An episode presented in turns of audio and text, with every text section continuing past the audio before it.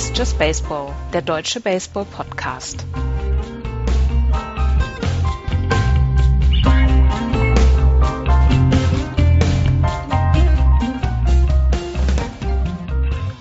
Heute ist irgendwie alles ein bisschen anders. Herzlich willkommen zur neuen Ausgabe von Just Baseball, der vorletzten Vorschau auf die neue Saison.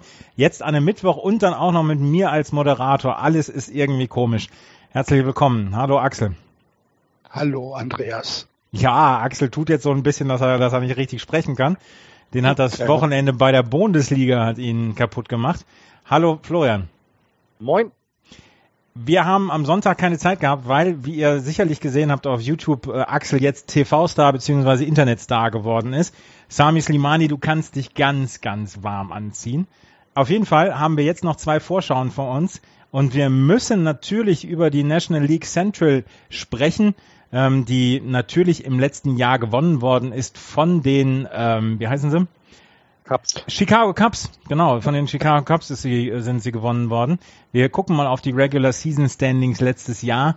Ähm, die Chicago Cubs haben letztes Jahr die äh, Division gewonnen mit 92 Siegen, dahinter die Milwaukee Brewers mit 86 Siegen, dahinter die Cardinals mit 83, 79, dann die Pittsburgh Pirates mit 75, 87 und die Cincinnati Reds mit 68, 94. Und wie ihr es gewohnt seid, fangen wir natürlich wieder oben an bei den Chicago Cubs und jetzt übernimmt eigentlich der Moderator und ähm, bestaussehendste dieses Trios. Das ist alles in Ordnung. Ich weiß auch gar nicht, woher diese krächzige Stimme kommt. Es kann nicht von irgendwelchen Exzessen sein. Alkohol, Zigaretten. Nein, nein, nein, nein, nein, nein, nein, nein, nein. Ich war eigentlich sogar recht brav. Ja, Entschuldigung, ja, ich ist so. Die Cups, Andreas hat schon gesagt, 92 Siege, 70 Niederlagen letzte Saison, gewinnen die Central recht souverän, sechs Spiele Vorsprung. Allerdings im Vergleich zum äh, zur 2016er Saison mit elf Spielen weniger. Ähm, und äh, dann sind sie ja auch noch in der rausgeflogen gegen die Dodgers in relativ glatten fünf Spielen. Und das hat anscheinend ein bisschen an diesen, an der, an der, am Cups Front Office genagt, denn sie haben sich gesagt, okay, wir wollten eigentlich eine Dynasty starten. Und im zweiten Jahr, vielleicht lag es an einem äh, World Series Hangover, wir wissen es nicht, äh, geht das schon in die Binsen. Da möchten wir doch äh, jetzt in der 2018er Campaign wieder oben angreifen und haben sich das etwas kosten lassen, denn die Cubs waren recht aktiv in der Offseason. Sie haben ja äh, Jake Arrieta und äh, John Leckie in äh, die Free Agency verloren, haben das dann aber einigermaßen kompensiert bekommen, denn sie haben die, der größte Name sicherlich äh, Judavish akquiriert. Sechs Jahre 126 Millionen.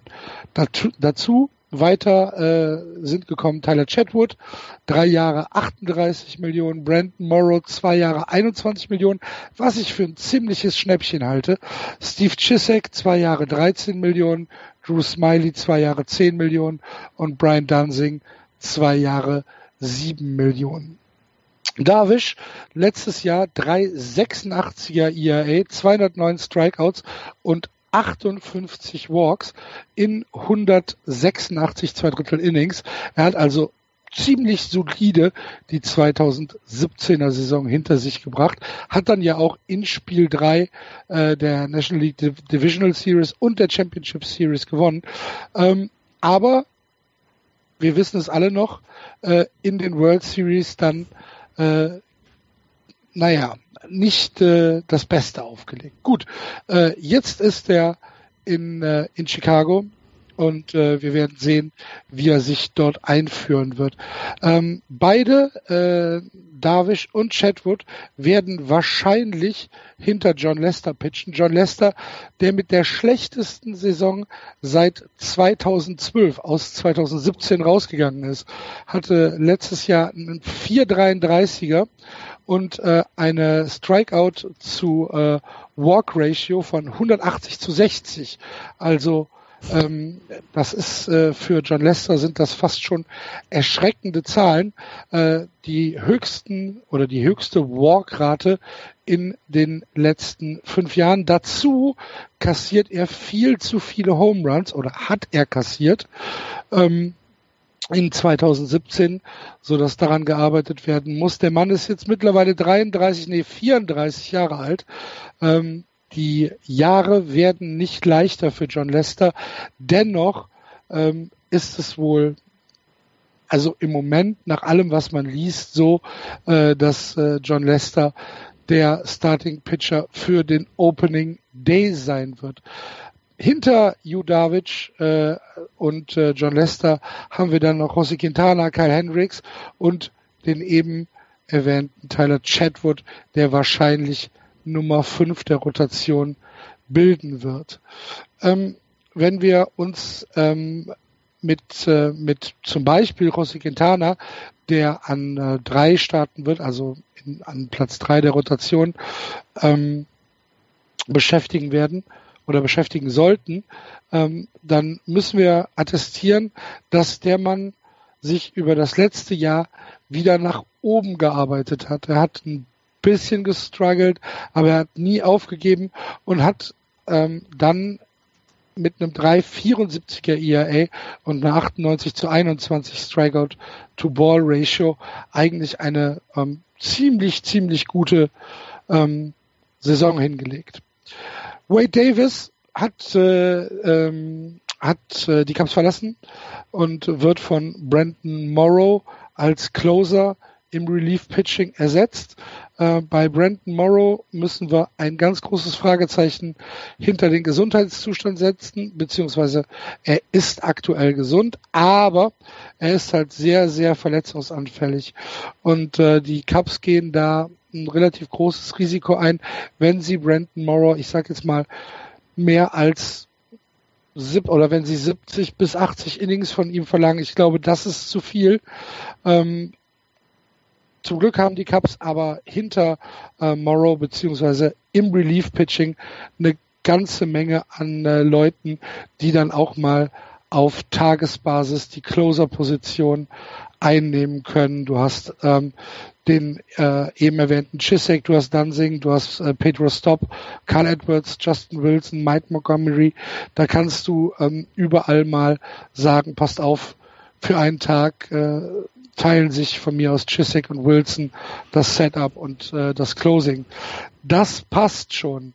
Äh, wenn wir uns die Offensive angucken, haben wir äh, Wilson Contreras, der der Catcher ist, ähm, ganz klar der Day-to-Day-Man hinter der Platte auf der First Tony Rizzo, ähm, auf äh, Second Base Jose Beas, Shortstop Addison Russell und Third Base im Hot Corner Chris Bryant. Ähm, da müssen wir über das Infield, glaube ich, gar nicht viele Worte verlieren. Das ist massiv. Äh, links steht Kyle Schwarber. Center müssen wir gucken äh, ob äh, wir hier äh, Jason Hayward sehen oder äh, ob vielleicht Happ die Position übernimmt. Ähm, das hängt ein bisschen davon ab, ob Hayward Day-to-Day -Day im Right Field steht oder ob wir vielleicht Ben Zobrist haben, ähm, den man ja im Prinzip als Super Utility Player im Outfield überall hinstellen kann. Ich glaube, das werden so die ersten vier, fünf Wochen zeigen, wo die Reise im Centerfield hingeht. Im Moment gehe ich davon aus, dass ähm, eigentlich Ian Happ im Centerfield stehen wird. Insgesamt ist das natürlich immer noch unter äh, Joe Madden, der das Ganze orchestriert, äh, eine Cups-Mannschaft, die sich von, vom Chor her nicht wirklich verschlechtert zu den Cups von 2016 darstellt.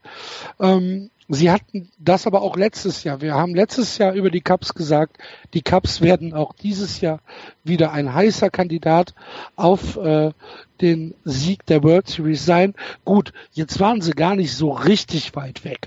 Ne, sie sind in der äh, Championship Series ausgeschieden. Das kann da mal passieren. Allerdings war auch die äh, Regular Season nicht das, was wir uns von den Cups vorgestellt haben. Vielleicht denken wir da auch in zu vielen Superlativen. Das kann sehr gut sein. Aber ähm,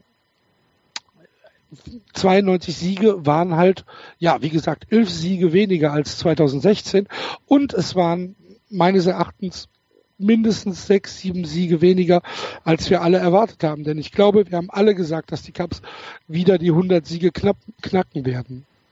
Ob das dieses Jahr wieder der Fall sein wird, ich bin mir nicht hundertprozentig sicher. Ähm, eigentlich ist diese Cups-Mannschaft immer noch Top 4, naja, Top 3, Top 4 im gesamten Baseball. Ähm, allerdings muss man, muss man einfach mal gucken, kann Tony Rizzo ähm, wieder 32 Romans schlagen? Ja, müssen wir, müssen wir abwarten. Ähm, kann äh, Javier Beers, der ja einfach unglaublich viel Spaß macht äh, auf der auf der Second Base in äh, Chicago, kann der seine 75 RBIs wiederholen. Auch nicht sicher.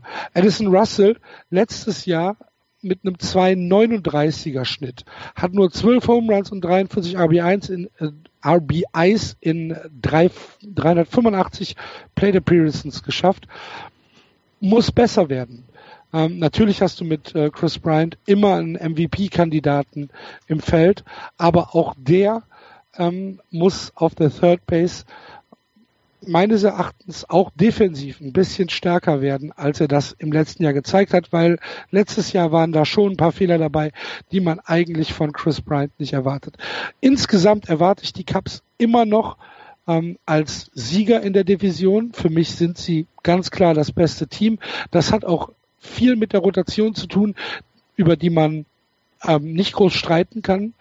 Ähm, meine, also kann sehr gut die beste Rotation im gesamten Baseball sein. Sie wird auf jeden Fall in, in, innerhalb der Top 5 Rotation ähm, von, von allen Teams äh,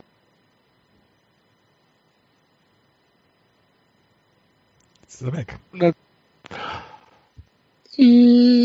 96 bisschen besser als letztes Jahr. Sie knacken die 100 aber nicht. Also Platz 1 für dich. Du warst für drei Sekunden eben weg. Ähm, aber 96 Siege, das haben wir, das haben wir mitbekommen jetzt. Das Over-Under steht bei 94,5. Ich finde, für die Chicago Cubs ist das genau das, was, was du gerade so gut ausgeführt hast. Finde ich, ist das eine super schwierige Frage zu beantworten für mich. Ähm, du hast ähm, dieses Thema beste Rotation im Baseball, das kam auch eine Frage zum Preview. Haben das die Cups? Ich bin mir nicht hundertprozentig sicher, ob sie das sind, weil ich finde, dass Hugh Darvish ein bisschen zu überschätzt ist. Ähm, aber er hat, glaube ich, viel Potenzial, was er noch zeigen kann. Ähm, wenn man sich die Projection anguckt, die so bei einigen Portalen sind, dann haben wir hier in der Rotation der, der Cups fünf Pitcher, die über 100 50 Innings gehen könnten, wenn sie alle gesund bleiben. Ne? Lester Darwish, Hendricks ist ein bisschen angeschlagen, kommt aber Quintana, hattest du erwähnt, Chad, Tyler Chatwood dann dazu. Dann hätten wir hier tatsächlich eine Rotation, die es dem Bullpen sehr, sehr leicht machen könnte, sich auszuruhen und dann vielleicht in der Postseason seine Stärken zu bringen. Ähm, offensiv finde ich, ist es super immer noch zusammengestellt. Ähm, die Kyle Schwarber-Frage hatten wir letztes Jahr. Die Cubs haben sie beantwortet. Sie haben ihn nicht getradet. Und das werden sie dieses Jahr dann, glaube ich, auch nicht. Ähm, die, die Fragen, die ich mir so ein bisschen stelle, ist, ähm, was passiert mit Ben Sobrist? Also wie wird der eingebunden? Das war ja ein relativ guter Trade, den sie gemacht haben. Super Utility. Na eben, also das ist ein super Spieler. Also ich, ich, den, ich glaube, jeder würde diesen Spieler gerne in seinem. Nein, ich meinte mit Super Utility nicht, dass er ein super Spieler ist, sondern dass er im Prinzip die Super, Super Utility Position bei den Cups übernehmen wird. Ja, der kann alles spielen. Ich glaube, bis auf Catcher kann er jede Position spielen und das macht es eben so attraktiv, ihn im Kader zu haben. Aber der will ja, ne, nichtsdestotrotz, der möchte ja vielleicht auch ein bisschen mitspielen. Da stelle ich mir so die Frage, wie viel At-Bats wird er bekommen? Ähm, und äh, Albert Amora hattest, hattest du jetzt nicht erwähnt, was das Outfield angeht.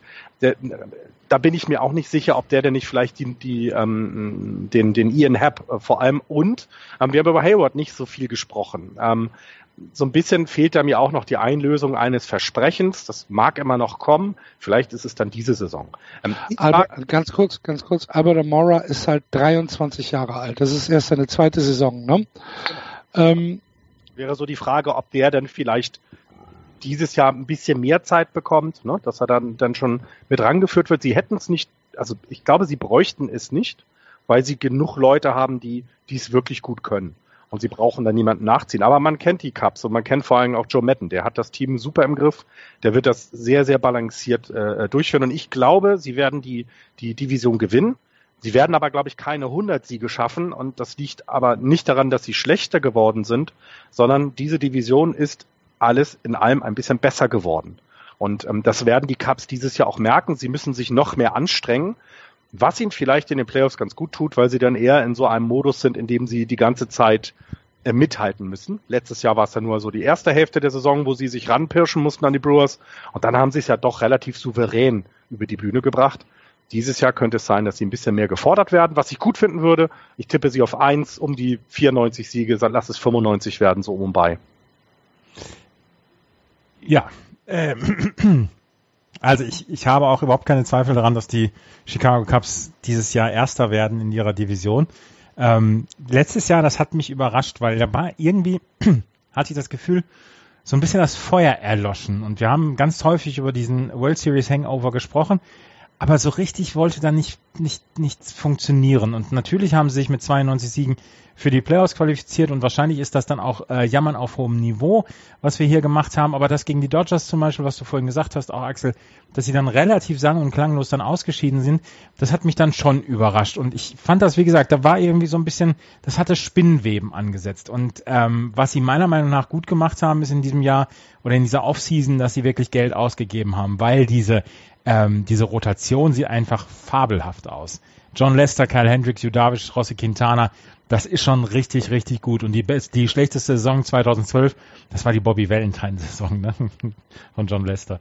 Ähm, auf jeden Fall. Nein, nein, nein das, das, ähm, die, die letzte Saison war die schlechteste seit, seit 2012. 2012. Ich weiß, ich weiß genau. genau. Und die 2012er Saison war die Bobby Valentine. -Saison. Ja, ja. Gut. Ähm, John Lester hat jetzt auch im, in der Offseason mal wieder probiert, anders zur First Base zu werfen. Man wollte sich dieses, dieses Themas annehmen. Er will einen Bodenpass werfen. Ja, ja. Habe ich gehört. Also wirklich einmal einmal aufprallen. Ob das jetzt so richtig, ob das jetzt so richtig gut ist. Ich sehe eine einzige, ich sehe eine einzige Schwäche. Ich mag das Bullpen total gerne. Äh, mit Brandon Morrow, glaube ich, hat man ähm, sich einen wirklich guten Ersatz geholt für Wade Davis. Pedro Strop, Carl Edwards Jr., Steve Stishak, das sind wirklich, wirklich gute Leute. Also das mag ich sehr gerne. Ich mag das Infield super gerne. Bryant, Russell, Baez, Rizzo, das ist einfach ein Infield, was wir die nächsten vier, fünf Jahre vielleicht noch sehen, wenn sie dann irgendwann die Verlä äh, Verträge verlängert bekommen. Es wird dann sehr teuer werden, aber ähm, das wäre halt schön, wenn die vier Jungs dann zusammenbleiben wollen äh, würden. Ich mag die Rotation sehr gerne. Das Einzige, wo ich denke, ma, das ist nicht so richtig dolle, das ist das Outfield meiner Meinung nach. Kyle Schwarber ist defensiv nicht gut genug, der wird einige Runs kosten im Left Field. Ähm, Albert Almora oder Ian Happ, das ist okay. Jason Hayward ist defensiv ein absoluter Überflieger, aber offensiv hat das die ersten zwei Jahre noch nicht hinbekommen. Und ob die drei, ob die drei das dann wirklich, also Kyle Schwarber ist offensiv, äh, hat er seine, seine kalten Phasen, aber wenn er heiß läuft, haut er alles aus dem Stadion.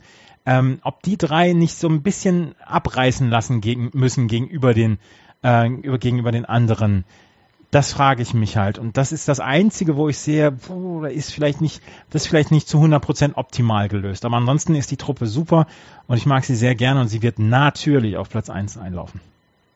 Kyle Schwaber hat in der Offseason äh, 20 Pfund abgenommen. Oh. ähm, hat also der war nicht hart, hart an sich gearbeitet. Der war nicht mit dem Panda zusammen essen. Oder der Panda hat das Fleisch genommen und Kyle Schwaber die Guacamole. Ja. Ähm, obwohl die ist ja auch fett, ne? Ja. Ja, ja.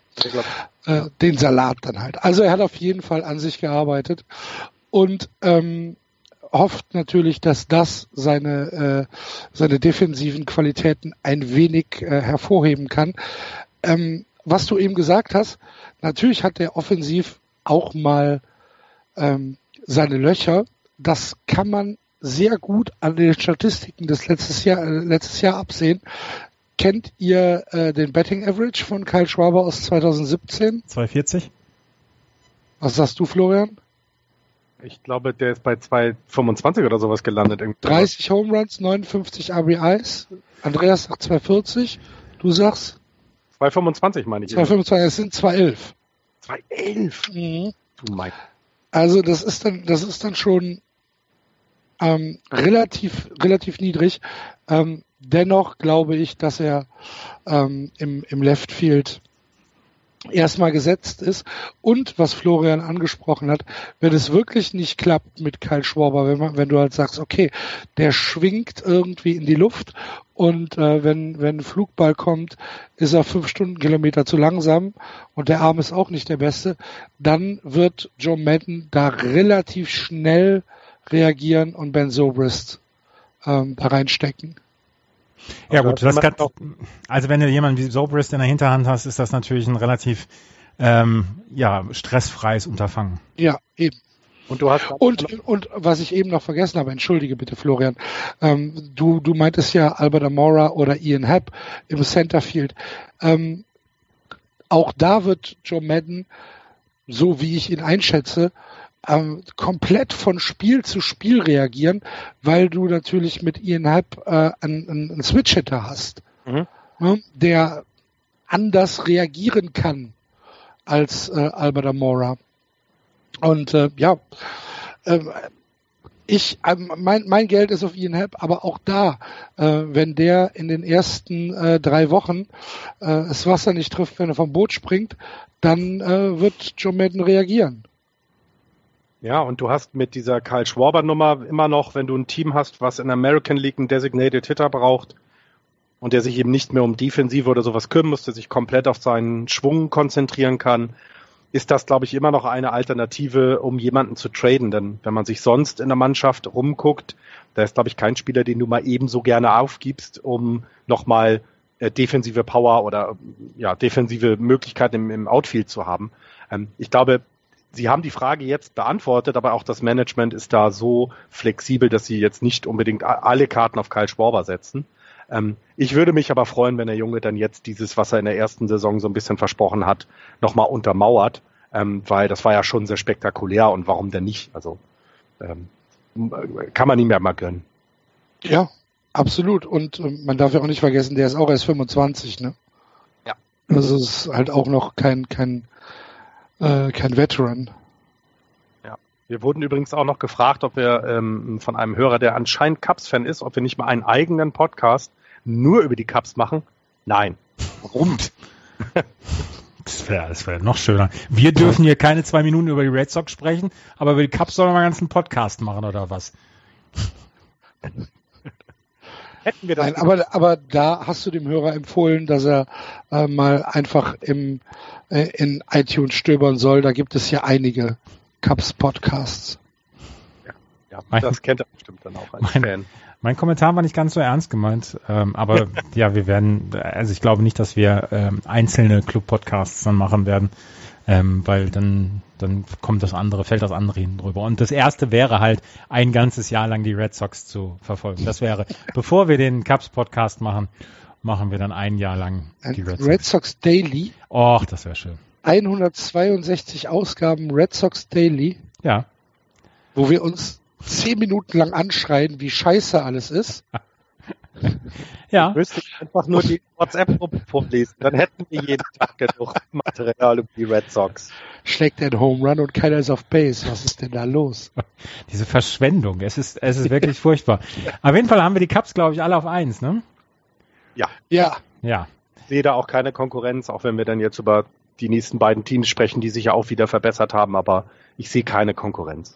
Die Milwaukee Brewers haben sich letztes Jahr gemausert, haben 86 Siege aneinander gereiht und haben mit 76 Niederlagen dann ein, ähm, ein doch eher gutes Jahr gehabt. Ähm, Florian, du bist mit den Milwaukee Brewers dran, oder? Genau. Wann ist die German Heritage Night? Das ist das Erste, was ich wissen möchte. Die habe ich nicht gegoogelt. Die habe ich nicht gegoogelt. Ich hatte nur, als ich heute dann äh, den Text zusammen, mir die, die, die, die Texte zusammengesucht habe, habe ich dann meine Tochter abgeholt und habe erstmal mein Brewers Cap aufge, aufgesetzt, weil ich doch dachte, Mensch, äh, das Team könnte eins sein, ähm, wo wir sehr viel Spaß dran haben, dieses Jahr. Die letzten Jahre waren ja wirklich nicht dolle. Ähm, das letzte Jahr hat mal eine ganz, ganz tolle Saison. Ne, neben den 86 Siegen darf man nicht vergessen, sie war nur ein Spiel vom Wildcard entfernt. Also das war eben nicht nur positiver Rekord, sondern auch mit äh, äh, Hang in Richtung Playoffs. Das war schon mal sehr, sehr gut. Und ähm, wenn man dann sehen, sieht, was die Brewers dieses Jahr gemacht haben, ähm, in der Offseason, dann sind die, ähm, wie hat es ein, ein äh, äh, äh, ein Autor geschrieben, ähm, switching from rebuilding to contending. Also die haben jetzt ähm, den Rebuild abgeschlossen. Ist es natürlich nie ganz, aber sie haben jetzt vor allem Geld in die Hand genommen und haben auch ähm, haben, haben geguckt, wo ist unsere Schwachstelle. Eine oder zwei Dinge, die sie dann getan haben, sie haben das Outfield verbessert. Ähm, da die Miami Marlins ja gerade im Wir kaufen, verkaufen alles, was nicht bei drei auf den Bäumen ist, außer Eichhörnchen und Affen, weil die zu schnell sind, ähm, Modus waren, haben sie sich Christian Jellich geschnappt. Ähm, jetzt nicht ganz billig. Sie haben eines ihrer besseren Prospects abgegeben mit Louis Brinson und dann noch vier weitere Minor League Spieler in diesem Deal. Ähm, sie haben aber eine Schwäche bei sich gehabt im Outfield und mit Christian Jellich kommt jemand, der, wo, der auf Platz äh, 10 in der äh, Wins above Replacement äh, Statistik der Outfielder ist. Das war mir nicht bewusst, wie gut er ist. Also es sind eben nur so Leute wie äh, äh, Giancarlo Stanton, Bryce Harper, Andrew McCutcheon, Trout und so weiter. Die sind noch vor ihm. Ähm, aber sonst steht er da in sehr, sehr guter äh, äh, Gesellschaft. Und ähm, das deutet darauf hin, dass, dass der GM gesagt hat, Mensch, das, was wir letztes Jahr hatten und was uns ja so sehr überrascht hat, ähm, wir haben ja mal davon gesprochen, dass die Brewers gesagt haben, hallo, das ist noch ein Jahr zu früh, wir sind noch gar nicht so weit. Ähm, haben sie gesagt, ach Mensch, wenn wir schon mal hier oben waren, dann bleiben wir auch hier. Ähm, und das haben sie untermauert mit einem Fünfjahresvertrag für Lorenzo Kane. Ähm, 80 Millionen kostet ihm das. Das ist ein, ja, also guter Deal, weiß ich, also ich, es klingt nicht zu teuer die Laufzeit, die Länge ist so ein bisschen, wo ich denke, na ja, muss man da mal schauen, ob die Brewers denn so lange da oben beibleiben, sonst könnte sich das komplett auszahlen. Ähm, richtig was abgegeben haben sie nicht, was eben bedeutet, man kann davon ausgehen, dass die Brewers auch dieses Jahr oben mitspielen werden. Ähm, wenn man sich mal anguckt, die Starting Lineup könnte eben auf eins, äh, der dann Left Field spielen will, Christian Jellich haben, Lorenzo Kane, dann auf der auf der Position zwei als ähm, als Cleaner Pitter Travis Shaw, der auf der 3B spielt. Ähm, danach ähm, hoffentlich wieder so eine gute Saison äh, wie letztes Jahr der First Baseman Eric Thames. Ähm, Domingo Santana soll dann im Right Field spielen, könnte so auf vier, fünf ein auf, in der Betting Order sein. Manny Pina ist der äh, Catcher. Danach folgen dann noch Orlando Arcia als äh, Shotstop und Jonathan Villa als Second Baseman. Das ist so eine äh, Lineup, wie man sie gut haben kann. Und äh, ein Name, der in dieser Lineup ähm, nicht auftaucht, das hat mich sehr überrascht, ist Ryan Braun. Ähm, der hat letztes Jahr eine sehr gute Saison gehabt. Der hat ähm, tatsächlich sehr gut produziert in der Offensive, aber es gibt jetzt halt Spieler, die tatsächlich sogar besser auf seiner Position in der Defensive sein könnten, denn er kann ja auch Outfield spielen. Äh, und mit Eric Thames hat aber jetzt an der First Base jemand, der das wirklich richtig gut gemacht hat letztes Jahr, defensiv wie offensiv.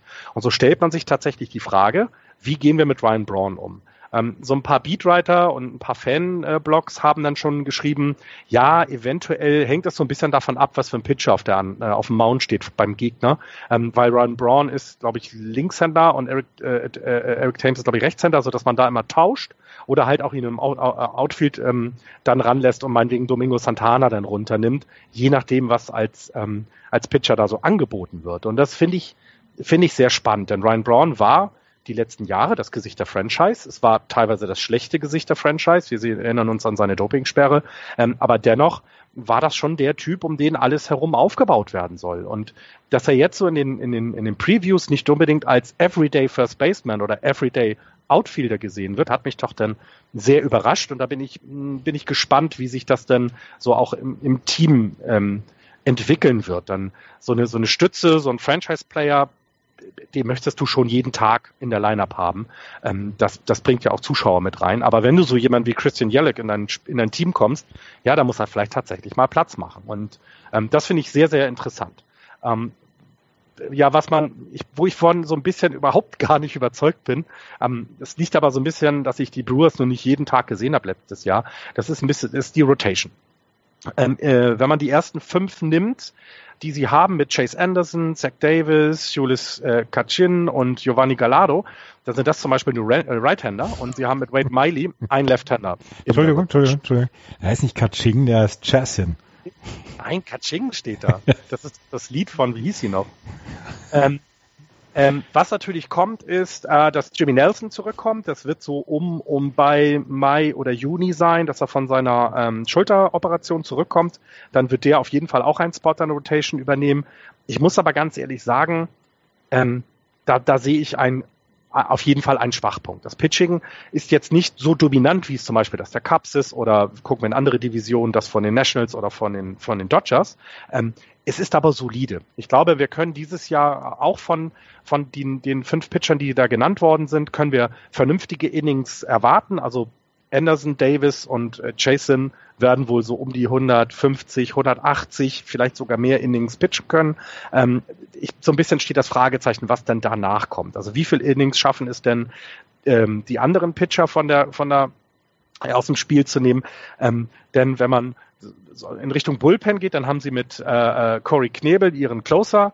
Ähm, Setupman haben sie Josh, äh, Josh Hader und äh, Jacob Barnes ähm, und ja, Matt Albers, Jim Jeffries, Boone Logan und Oliver Drake, das sind alles Namen, die jetzt nicht so herausragen, äh, die aber solide sind. Und so deswegen äh, habe ich auch das, was ich so gelesen habe, ist vielleicht ähm, sind die 86 Siege vom letzten Jahr vielleicht das, was die Milwaukee Brewers erreichen können. Ich sehe jetzt hier nicht einen Sprung auf 92 Siege zum Beispiel, mal so eben. Da fehlt mir ein bisschen die Fantasie für. Offensiv traue ich es ihnen zu. Ähm, wenn die Pitchers schaffen, ihre defensives Spiel zu bringen, dann glaube ich auch, dass sie ähm, den, den Gegner auf wenige Punkte halten können. Aber so ganz überzeugt von der Lineup bin ich nicht und von dem, was dann im Pitching-Staff schickt. Deswegen ähm, das, ich, ich habe sie bisher noch nicht auf zwei, aber auch nur, weil ich, ich mich weigere, irgendwas über die St. Louis Cardinals zu lesen. Und die sowieso dann wieder irgendwie, keine Ahnung, 98 Siege dieses Jahr holen und die World Series gewinnen werden. Das ist immer so meine Angst, die ich habe. Würde ich die Brewers so bei vielleicht wieder 86 Siegen sehen. Das Over-Under steht bei 84,5. Und ja, schaffen sie vielleicht gerade so. Und äh, ob es dann für die Playoffs reicht, dafür sind mir in der National League ein paar Teams zu gut geworden. Vielleicht könnte es dann auch dieses Jahr leider nicht reichen. Und dann guckt man eben, ja, was hat das denn gebracht, so viel Geld dieses Jahr auszugeben, so viel wegzutraden, wenn man sich tatsächlich nicht noch einen weiteren Schritt nach vorne macht. Darf ich als erster, Axel? Ja, sehr gerne. Ich habe ja letztes Jahr die Colorado Rockies völlig zu Recht als die Überraschung der Saison bezeichnet. In, in der Vorschau. Mhm. Habe ich recht behalten am Ende? Habe ja, ich recht behalten? Du hast mehr recht behalten als ich im Jahr davor mit den Arizona Diamondbacks. oh, da bist du immer noch knatschig, oder? Aber hallo. Die Diamondbacks und Axel, die werden keine Freunde mehr. Ähm, dieses Jahr werden es die Milwaukee Brewers. Ich bin wirklich in dieser Offseason sehr angetan gewesen, was die Brewers gemacht haben. Ich finde, sie haben sehr klug ihre Schwächen, ihre Schwachstellen ersetzt. Lorenzo Kane, ähm, das wissen wir alle, was der bei den Kansas City Royals äh, zu leisten imstande war. Ähm, er muss es offensiv wieder bringen, aber defensiv ist er über jeden Zweifel erhaben. Christian Jellick, ähm, der hat zusammen mit ähm, Giancarlo Stanton unter anderem letztes Jahr mit das beste Outfield der National League bekleidet und das lag nicht nur an Giancarlo Stanton, das lag auch an Christian Jellick. Ähm, ich mag auch Santana gerne. Im Infield mag ich es sehr gerne, dass Travis Shaw auf der Third Base ist. Der muss seine der muss seine Schwankungen in den Griff kriegen, aber der kann ein absoluter Powerhitter sein. Osvaldo Arcia finde ich super. Sogard mag ich. Ich mag auch Eric Thames, der zwischendurch so heiß laufen kann, dass er, dass er den Ball nur angucken muss und er geht aus dem Stadion. Ich mag auch das Bullpen. Ähm, das einzige, wo ich dann, wo ich dann Florian auch recht gebe, ist diese Rotation die hat durchaus ihre, ihre, ihre Lücken, nicht ihre Lücken, aber die kann durchaus äh, schwanken. Und ich könnte mir vorstellen, dass das die größten Probleme geben könnte für die Milwaukee Brewers. Aber ansonsten glaube ich, dass die Milwaukee Brewers hier dieses Jahr ganz dicht vor den Playoffs stehen und dass sie den, ähm, dass sie den Chicago Cubs durchaus Kopfschmerzen bereiten können. Sie werden jetzt keine 90 oder 92 Siege holen, aber ich glaube, dass sie das, was sie letztes Jahr gemacht haben, wieder erreichen können, vielleicht zwei, drei Siege mehr und dass es dann fürs Wildcard-Game zum Beispiel reichen kann. Und ich muss allerdings dazu sagen, es gibt keine German Heritage Night dieses Jahr. Dafür gibt es am 27. Mai gegen die New York Mets den Travis Shaw Mayor of Ding Dong City Bobblehead. Ah, sehr schön. Mayor of Ding Dong City. Ja. Das reizt mich sehr. Ja, ich auch. Wenn jemand am 27. Mai 2018 im, in oder um Milwaukee rum sein sollte, möge er bitte ins Stadion gehen und uns zwei Bobbleheads mitbringen. Drei. Drei, bitte, bitte. Andreas. Ich will nur eine Wurst. Was ist denn mit dir los? Ja, Wurst die war so lecker. dreimal gibt's eine Miller Night. Aber es gibt keine, Ja. es gibt keine German Heritage Night. Ja, und ähm, was du gerade gesagt hast mit dem klugen Movement, das was man ja auch sagen muss, Milwaukee ist einer der Märkte, also einer der in den unteren Teil von Der Amerika. kleinste. es ist der kleinste. Ich habe es mir extra nochmal angeguckt, weil Marc Athanasio so viel Geld rausgegeben hat.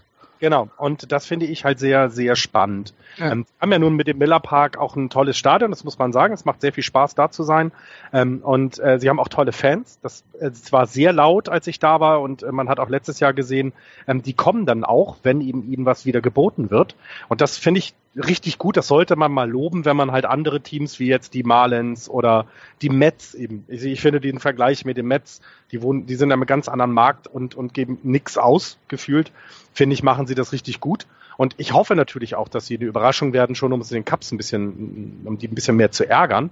Ähm, würde ich mich sehr, sehr freuen. Aber ich weiß eben nicht, ob sie diese zehn Spiele mehr für 96 Siege oder was, ob sie die schaffen. Und ähm, da, äh, da bin ich ein bisschen skeptisch. Das glaube ich auch nicht. Äh, ich glaube nicht, dass die, dass die Brewers äh, die Cups so weit ärgern können, äh, dass sie die Division gewinnen.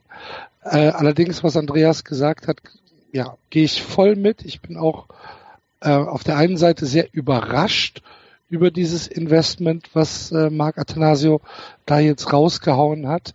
Äh, es scheint, dass er jetzt wirklich sagt, okay, wir sind vielleicht der kleinste Markt in der MLB, aber äh, wir wollen jetzt dann doch irgendwann mal in die Winning Column reinkommen. Ähm, auf der anderen Seite finde ich es halt super. Ich finde, die Moves machen alle Sinn.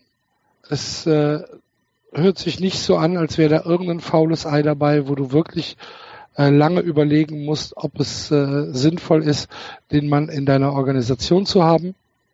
Äh, mir, mir gefallen die Brewers ähm, richtig, richtig gut dieses Jahr. Ich habe, ich hatte mir aufgeschrieben, dass ich sie auf 85 Siege setze. Ähm, wo ist das Over-Under nochmal? 84,5. 84,5, ja, dann gehe ich auf, ja, dann sage ich 85 und ähm, Kandidat für für Wildcard, weil 85 Siege können in der National League reichen. In der American League werden sie nicht reichen, in der National League können sie reichen. Geht ja gar nicht, wenn die Dodgers 103 Siege haben und die Giants 102. Also bitte, da ist ja schon mal ein Platz weg. Ne? Also, das funktioniert nicht. Milwaukee mit 85 ich hab Siegen in die Playoffs. Ich habe dieses und- Fiepen und- über im Ohr. Ich habe dieses Fiepen im Ohr. Das lächerlich ist das. Die, die Sache ist, die Sache ist, traust du den Marlins, den Braves, den Mets, den Phillies, den Cardinals, den Pirates, den Reds, den Diamondbacks, den Rockies, den Padres mehr als 85 Siege zu. Also da hast du welche genannt, wo ich das tue, ja. Ähm, Ja, deswegen, wir- so, die, die, Rock, Puh, die Rockies werden da wieder dabei sein. Auch die, Diamondbacks, auch die Padres werden dieses Jahr Nein. 20. Wie sollen denn die Rockies ihre Saison vom letzten Jahr wiederholen, wenn sowohl die Dodgers als auch die Giants über 100 Siege machen? Geht ja nicht.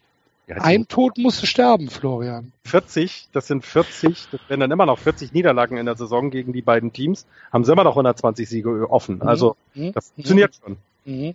Das funktioniert schon. Nein, aber würdest du sie denn eher auf zwei oder auf drei tippen? Auf zwei. Auf zwei. ich habe ja auch An- zwei. Zwei, ja.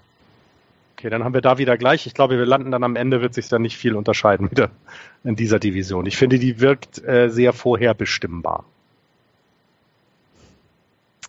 Ja, ach so, ich muss dann weiter moderieren, ne?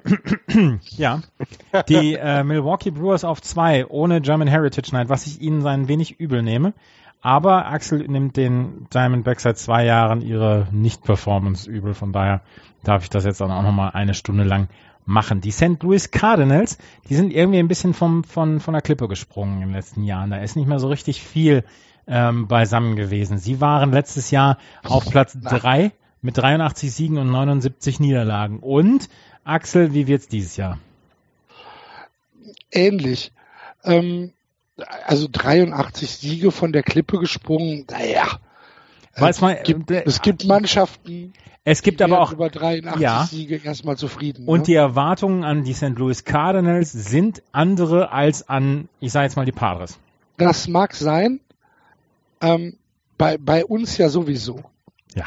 Wir sagen ja auch, die, dass die Cardinals ähm, ein gewisses Zombie-Gen haben. Die kannst du halt fünf Meter tief in den Boden graben. Irgendwann kommt da so eine Hand raus. Die Und kommen, du weißt nicht warum. Dann schlägst du mit dem Spaten drauf und dann kommt die andere Hand raus. Das Ja. sind die Cardinals eigentlich. ob sie es in diesem Jahr, ähm, ob sie, ob sie in diesem Jahr in die Contention zur, äh, zu den Playoffs kommen, das wage ich ein bisschen zu bezweifeln, obwohl sie eigentlich auch nicht die schlechtesten Moves gemacht haben in der Offseason. Florian hat eben schon den Fire Sale der Marlins angesprochen und äh, auch die Cardinals haben sich an der Leichenfledderei beteiligt und haben sich Marcel Osuna gegriffen.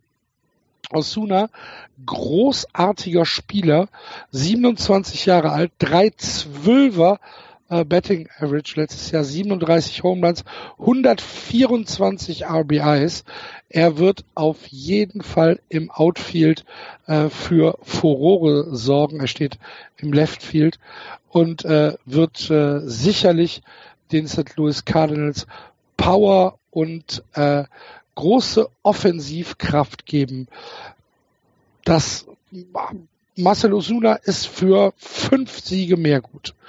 Ähm, weiterhin haben sie noch, ähm, ah nee, äh, erstmal, Entschuldigung, ich habe eine Zeile übersprungen.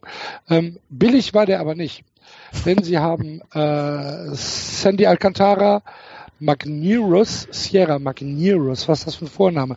Warum heißen die Leute nicht Fritz oder Frank? Magnerus, ich kann doch keine Namen aussprechen. Äh, Zach Gallen und Daniel Castano, äh, alles Prospects zu den Marlins äh, für Marcel Osuna gegeben und äh, das waren nicht die schlechtesten. Äh, Sandy Alcantara, äh, Alcantara ist jetzt äh, Dritter im äh, Farmsystem der Marlins. Äh, Sierra, also dieser Magnero Sierra, Siebter und Zach Gallen ist Vierzehnter. Das heißt, sie haben da im Prinzip drei Top Ten Prospects für Marcel Osuna weggegeben. Ähm, dann haben sie noch Luke Gregerson ähm, geholt, äh, Veteran Reliever, ähm, für zwei Jahre 11 Millionen und Bud Norris ähm, für einen Einjahresdeal für drei Millionen. Das waren so die Moves, die sie sich, äh, die sie sich geleistet haben in der Offseason. Wenn wir uns ähm, die Day-to-Day-Spiele angucken, müssen wir natürlich mit äh, Jade Molina anfangen, der Catcher. Ich glaube, er ist jetzt mittlerweile, wie viel ist er? 112 Jahre? 113? Irgendwie sowas. ähm, ist also ähm, der, der, der alte Mann in den Majors. Wisst ihr, seine wievielte Saison das sein wird? Elfte? Bitte? Die elfte? Also Die über Elfte? würde ich auch sagen, ja. Ja, es ist seine 15. Saison. So. Meine Güte. 15 Jahre lang hinter der Homeplate zu knien oder zu hocken. Respekt. Ähm, und dann auch noch ein 2,73er äh, Betting Average hinzubekommen. Also da, äh, Die Pitcher anzuleiten, ne? das ist ja das, was er noch ja, ja, ja, ja. Also der junge Pitcher da super, super in den Griff kriegt und, und, und die da zu Höchstleistung bringt. Und das ist eben das Fantastische. Ein ganz toller Spieler. Ja, und er hat ja noch, ähm, hat jetzt noch drei Jahre Vertrag. Er hat noch Vertrag bis 2020. Das ist ein aller Cheater. Ja, kann sein. Da müssen wir, glaube ich, auch noch drauf zu sprechen kommen, oder? Wo drauf? Auf Cheetah. Deswegen? Weil es doch, ja, ist egal. Jetzt habe ich den Faden verloren. Entschuldigung. Ah, macht nichts. Wo war ich denn? Äh, bei, bei, bei Javier Molina, genau. Ähm, auf der First Base kommt äh, natürlich mit Carpenter wieder zum Tragen. Ähm, ist halt auch nicht mehr der jüngste, 32 Jahre, ähm, und hat in der letzten Saison auch äh, offensiv nicht so viel gerissen. 241 war sein Betting Average. Auf der Second Base steht Colton Wong. Ich kann mich noch sehr, sehr gut erinnern. Es muss in der Frühzeit unseres Podcasts gewesen sein, als Colton Wong seine Debütsaison hatte. Entweder war es 2014 oder es war 2013, also, als ah, er. Ah, 2013, okay. Ähm, aber wir haben ihn geliebt. Ja. Wir haben ihn geliebt. Der war so schnell und der hat so eine tolle Defensive gespielt. Defensiv ist er immer noch äh, großartig. Von seiner Geschwindigkeit hat er ein bisschen eingebüßt. Aber er hat in den letzten zwei, drei Jahren, ähm, ja, hat er so ein bisschen das vermissen lassen, was wir an ihm so geliebt haben. Diese, ähm, diese Diversität in seinem Spiel ist ihm ein wenig abhanden gekommen. Ich würde mir wünschen, dass er, ähm, dass er wieder zu diesem ja, jugendlichen Spirit zurückfinden äh, kann, der ihn uns äh, in, in die Herzen gespült hat. Das war nämlich, äh, ja, es war einer der Spieler, wo, von dem ich gesagt habe, äh, wow, von dem werden wir in den nächsten zehn Jahren äh, hören und von dem werden wir schwärmen. Das ist bisher nicht so ganz aufgegangen. Shortstop, Paul de Jong, ähm, haben wir ähm, haben wir auch, äh, naja, einigermaßen oft besprochen, äh, dass er seinen sein, äh, Vertrag da verlängert hat. Ähm, was war es? Sechs Jahre, glaube ich, ne? ähm, den er unterschrieben hat. Guter Offensivspieler, äh, Zweiter im Rookie of the Year Award letztes Jahr hinter Cody Bellinger der wird den Cardinals in den nächsten sechs Jahren viel, viel Freude bereiten. Auf der äh, Third Pace ist wieder ein Name, mit dem ich mich jedes Mal schwer tue. Jet Giorco. Mhm. Giorco. Entschuldigung bitte. Oh, mein Hals bringt mich gerade um. Zwei gute Jahre mit den Cardinals ähm, nachdem er von der Padres gekommen ist, hat beide Jahre äh, über 800 im OPS gehabt, also sehr, sehr gut. Und ähm, er ist vor allen Dingen jemand, der defensiv rein statistisch das Team schon besser macht. Denn er hat letztes Jahr 17 Runs above average gesaved mit seiner, äh, mit seiner Defensive. Und ähm, ja, das äh, ist auf jeden Fall für den für den Hot Corner, für Third Base ist es natürlich ein Fund, mit dem man da wiegen kann. Äh, links der eben angesprochene äh, Marcel Osuna, im Center ähm, äh, Tommy Pham. Und rechts Dexter Fowler. Ist ein okayes Outfield, ist jetzt nichts, wo ich sage, ähm, das ist auf jeden Fall das Outfield, was alles wegbolzt aber es ist, ähm, ja, es ist okay. Ich glaube nicht, dass das Outfield dafür verantwortlich, äh, über das Wohl und Wehe der St. Louis Cardinals verantwortlich sein wird, sondern ich glaube, dass sich das in erster Linie über das Pitching ent entscheiden wird. Wir haben mit äh, Carlos Martinez, Michael Wacker, Adam Wainwright, Luke Weaver und Miles Mikolas eine anständige bis solide Rotation. Die Sache ist, ich traue ihr nicht über den Weg. Ich traue weder Carlos Martinez noch Michael Wacker noch Adam Wainwright äh, so richtig über den Weg. Ich kann das auch gar nicht so richtig greifen, warum ich unbedingt sage, na, das ist äh, das ist vielleicht nicht die Rotation, die ich mir so selbst ausgesucht äh, hätte, denn ähm, von den Statistiken her sind sie alle einigermaßen solide. Äh, Carlos Martinez braucht ein paar zu viele Leute und Michael Wacker hat mal so zwei, drei Struggle Nights dabei. Aber ähm, ist nichts, wo du sagst, ja, der, der muss jetzt ähm, unbedingt abkacken. Wird er, wird er nicht machen. Aber ähm, es ist, es ist so, so, so ein Bauchgefühl, dass ich sage, das Pitching ist ein bisschen das, wo ich sage, hier traue ich den Cardinals nicht wirklich über den Weg. Ähm, wen sie jetzt, ähm, wen sie, wen sie ja dazu geholt haben, ähm, ist äh, Mikolas, der ähm, seit 2014 nicht mehr in den Major Leagues äh, gepitcht hat. Er hat in den letzten drei Jahren in Japan äh, gespielt. Und ähm, ja, da muss man auch mal gucken, inwieweit sich sein Spiel ja aufrecht erhalten kann gegenüber äh, dem Spiel in der NPB. Wenn wir uns die Reliever anschauen, dann haben wir mit äh, Tyler Lyons, äh, Matt Bowman, Brad Cecil, Bud Norris und Dominic Leon wieder etwas, wo ich sage, okay, das ist einigermaßen solide, äh, aber gerade so, so, so jemand wie Brad Cecil, äh, der dann im, im sechsten Inning oder im siebten Inning reinkommt äh, und dann, dann beschlägt die Brille und auf einmal haben die Gegner 17 Runs auf dem äh, Scoreboard. Das kann passieren. Muss nicht, kann aber. Closer wird Luke Gregerson sein. Ähm, ich traue den Cardinals, wie schon gesagt, die in die Playoffs kommen. Ähm, sie werden wie jedes Jahr ähm, zäckig irgendwie äh, dranbleiben. Wahrscheinlich starten sie mit einem 18 zu 7 April oder so und äh, werden, werden äh, direkt Frontrunner. Ähm,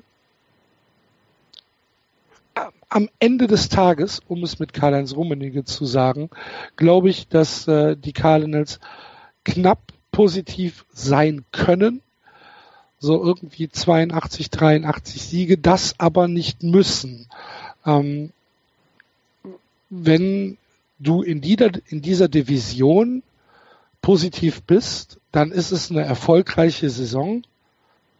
Sagen wir mal, okay, ich traue ihnen das Positive zu und sage 82 Siege. Mehr glaube ich nicht. Over-Under ist 85,5. Ja, bleibe ich drunter. Drunter, deutlich drunter. Ähm, ich sehe sie ein bisschen ähnlich wie du. Ich kann immer so schwer greifen. Ähm, aber das ist bei den Cardinals seit Jahren so. Du hast nicht diesen einen Spieler, der alles verändert. Du hast nicht diese eine ähm, äh, äh, Seite des Balles, also ne, Top Rotation oder Top Lineup, das, das, das was verändert. Aber du hast es gerade angesprochen, du traust dem Starting Pitching nicht. Irgendwann in diesem Jahr wird wahrscheinlich Jordan Hicks auf den Mount gehen. Das ist ein äh, Player, den sie jetzt, ist ein Prospect, den sie jetzt wieder in meiner League Kontrakt gegeben haben und alles durcheinander werfen und und ähm, äh, äh, die werden dann plötzlich da von einem Spieler Leistung bekommen, wo wir vorher noch nicht mal dran gedacht hätten. Ähm, und ähm, und das rettet sie dann zu dieser positiven Bilanz, auch in diesem Jahr. Ähm, ich glaube nicht, dass sie die Cups angreifen werden. Ähm, sie werden sich einen Zweikampf mit den Brewers um den zweiten Platz liefern. Meiner Meinung nach laufen sie auf drei ein. Sie haben immer noch ein sehr ausgewogenes Team. Es gibt jetzt keine ganz großen Schwächen, aber auch eben keine ganz großen Stärken. Und das finde ich zeugt dem dann, dann hast du eine 500er Saison. Und ähm, dann ärgern wir uns, wie du gerade gesagt hast, über, in irgendeinem Monat über die Cardinals wieder und sagen, ach, jetzt kommen sie doch wieder aus dem Grab hervor.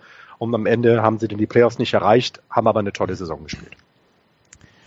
Die Mannschaft zieht keine Wurst vom Teller. Die ist so unspektakulär. Was? was bitte? Ist im Dembo-Modus hier. Das, das ist die, also da ist, da ist nichts dran, was mich in irgendeiner Weise vom Stuhl aufstehen lässt. Nicht mal Osuna? Nicht mal Osuna. Da ist nichts ich dabei, wo ich, wo ich sagen würde, wow, dafür würde ich fünf Dollar zahlen, um ins Stadion zu gehen. Diese Mannschaft ist so unspektakulär wie, wie nur was. Vielleicht ist es meine, meine eine persönliche Antipathie gegen St. Louis. Ich kann, ich kann, ich habe keine Ahnung. Aber ich sehe diese Line-Up und möchte sofort auf der Stelle mich zusammenrollen und einschlafen. Da sind aufregende Spieler dabei. Ja, Dexter Fowler, vielleicht auch Marcel Osuna, vielleicht dann auch an manchen Tagen Michael Wacker oder Carlos Martinez. Aber so richtig kann mich das nicht hinterm Ofen hervorlocken. Und ich habe sie dieses Jahr auf vier und jetzt haue ich mal einen raus. Uh, das finde ich wagt. Das finde ich sehr gewagt. Ich, ich, kann, ich kann mir nicht helfen, aber dieses Jahr, das. Kriegen sie es nicht hin. Das ist alles ganz okay, aber man kann auch an seiner Solidität ersticken. aber ja, aber eine 500er Saison ist doch genau das, was du gerade beschrieben hast. Ja, und dann werden sie vielleicht drei Siege weniger haben, und sind sie bei 78. Und okay. ähm, dann werden wir über eine sehr, sehr enttäuschende Saison sprechen. Das, da kann mich nichts daran begeistern in dieser Mannschaft. Das Interessante bei dem, äh, wenn ich, wenn ich, ich habe ja dann auch, ne, obwohl ich es nicht vorbereitet habe, habe ich natürlich mal reingeschaut, was wird so geschrieben über die Brew, äh, über die Brewers, sag ich schon, über die Cardinals. Und da war wirklich irgendwo so eine Überschrift Playoff or Bust. Also, wo ich dann denke, so, nee, als nee. klassischer Playoff-Contender, der dringend Playoff, in die Playoffs kommen muss, sehe ich die Cardinals überhaupt nicht. Und das, was Andreas gesagt hat, kann ich alles nachvollziehen. Das, was Axel gesagt hat, kann ich alles nachvollziehen.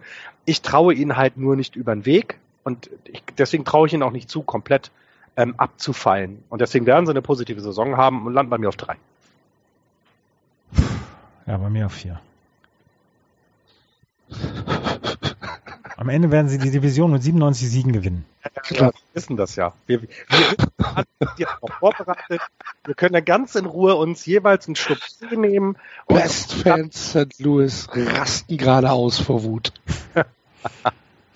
Vermutlich ja. Vermutlich ja.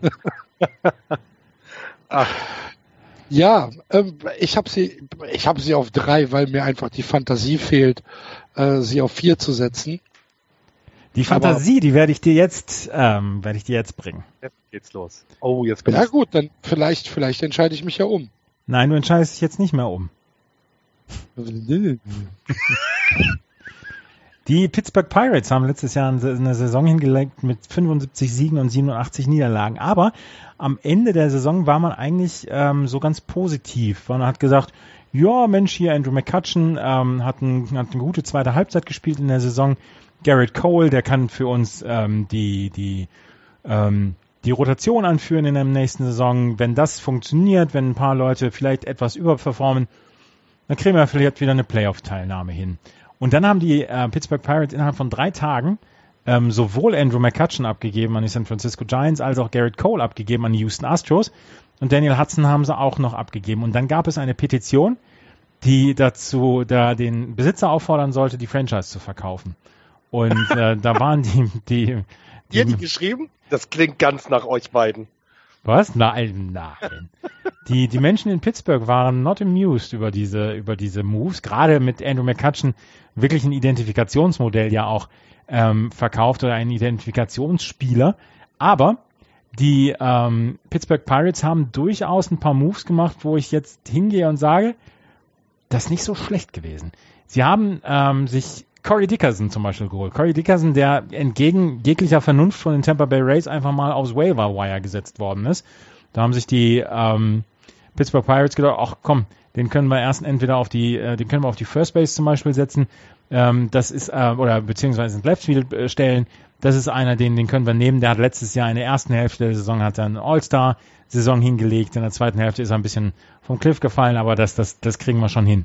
Sie haben sich Bryce Brands geholt, der bei den Red Sox so ein bisschen versteckt war in der in den Minor Leagues, aber der durchaus Power hat. Der muss es jetzt halt ähm, wirklich äh, die ganze Saison bringen. Sie haben dann noch Kevin Seacrest zum Beispiel geholt als Pitcher, Joe Musgrove, Colin Morin und haben diese ähm, diese diese Spieler haben sie ähm, ersetzt und in einer in einer Wins above Replacement Projection ähm, haben sie gar nicht so viele Siege weniger als vorher mit zum Beispiel Garrett Cole und Andrew McCutcheon. Garrett Cole, der letztes Jahr auch kein gutes Jahr hatte, von dem man erstmal sehen muss, ob er wieder an diese Saison anknüpfen kann von 2015, wo er so unglaublich stark war, wo er dann All-Star gewesen ist. Ähm, sie haben jetzt eine Rotation, die ähm, mit viel gutem Willen als solide bezeichnet werden kann. Das ist die größte Fragezeichen, was sie im Moment haben. Mit Ivan Nova als Starting Pitcher für den Opening Day mit James Intellion, mit Joe Musgrove, mit Chad Cool, mit Tyler Glasnow. Tyler Glasnow, der vor zwei Jahren noch Top Prospect war, aber der auch so ein bisschen in der Versenkung verschwunden ist, haben sie eine durchaus etwas wackelige ähm, Rotation, die durchaus auch zwischendurch mal dafür sorgen kann, ähm, dass Spiele abgegeben werden müssen, die man vielleicht so noch nicht hätte verlieren müssen. Sie haben allerdings eine, ein Line-up, ein, eine, ja, eine Starting Eight, die mich glauben lässt, dass man offensiv hier eine ganze Menge holen kann. Ich habe mir jetzt zwei Spiele angeschaut von den Pittsburgh Pirates im Spring Training. Wer mich total überzeugt hat, ist Josh Bell, der jetzt hier auf der First Base spielen wird. Der hat eine unglaubliche Power, der hat vor allen Dingen eine unglaublich leicht aussehende Power. Und ähm, wenn der den, den Schläger an den Ball bekommt, dann wird es tatsächlich immer brenzlig. Dazu Harrison Mercer und wahrscheinlich Colin Moran in der, äh, im Infield. Da kann zum Beispiel auch noch David Freeze auf der Third Base spielen. Da könnte zum Beispiel auch jemand wie Bryce Brands zum Spielen. Im Outfield haben sie Gregory Polanco, Stalin Marte und Corey Dickerson. Corey Dickerson, wie gesagt, letztes Jahr erste Hälfte hat er fantastisch gespielt. Zweite Hälfte ist es dann ein bisschen weniger geworden. Er müsste an die erste Hälfte anklopfen. Starling Mate hatte letztes Jahr seine Dopingsperre, 80 Spiele.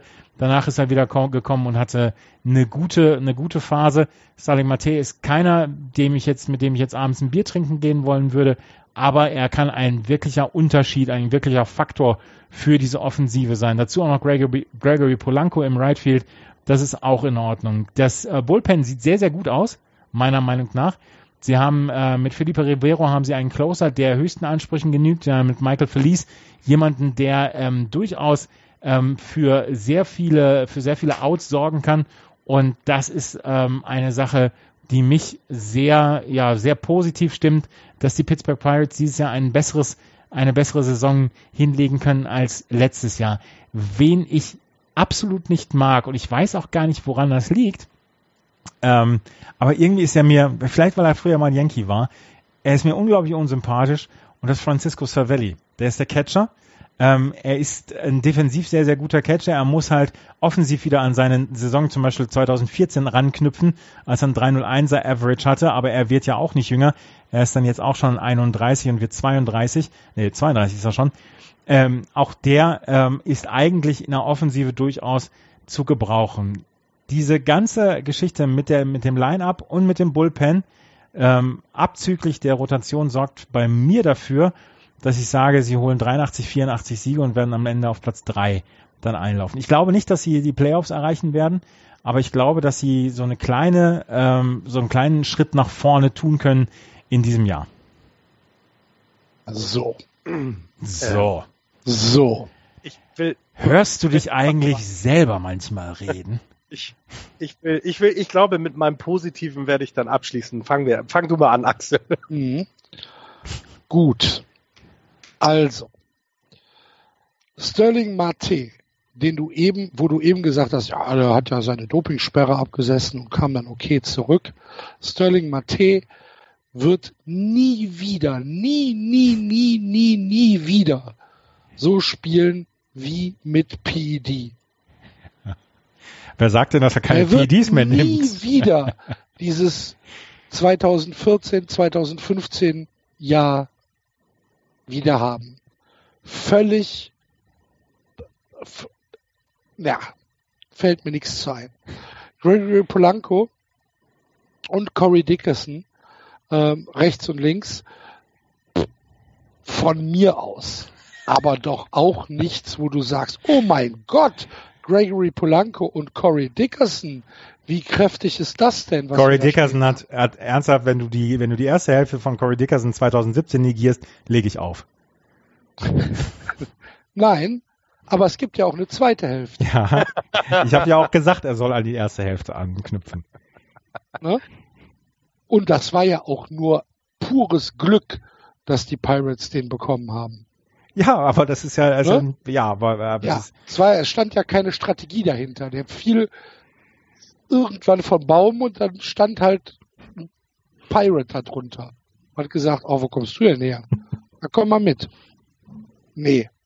Äh, Francisco Cervelli, den du eben angesprochen hast, trifft gar nichts.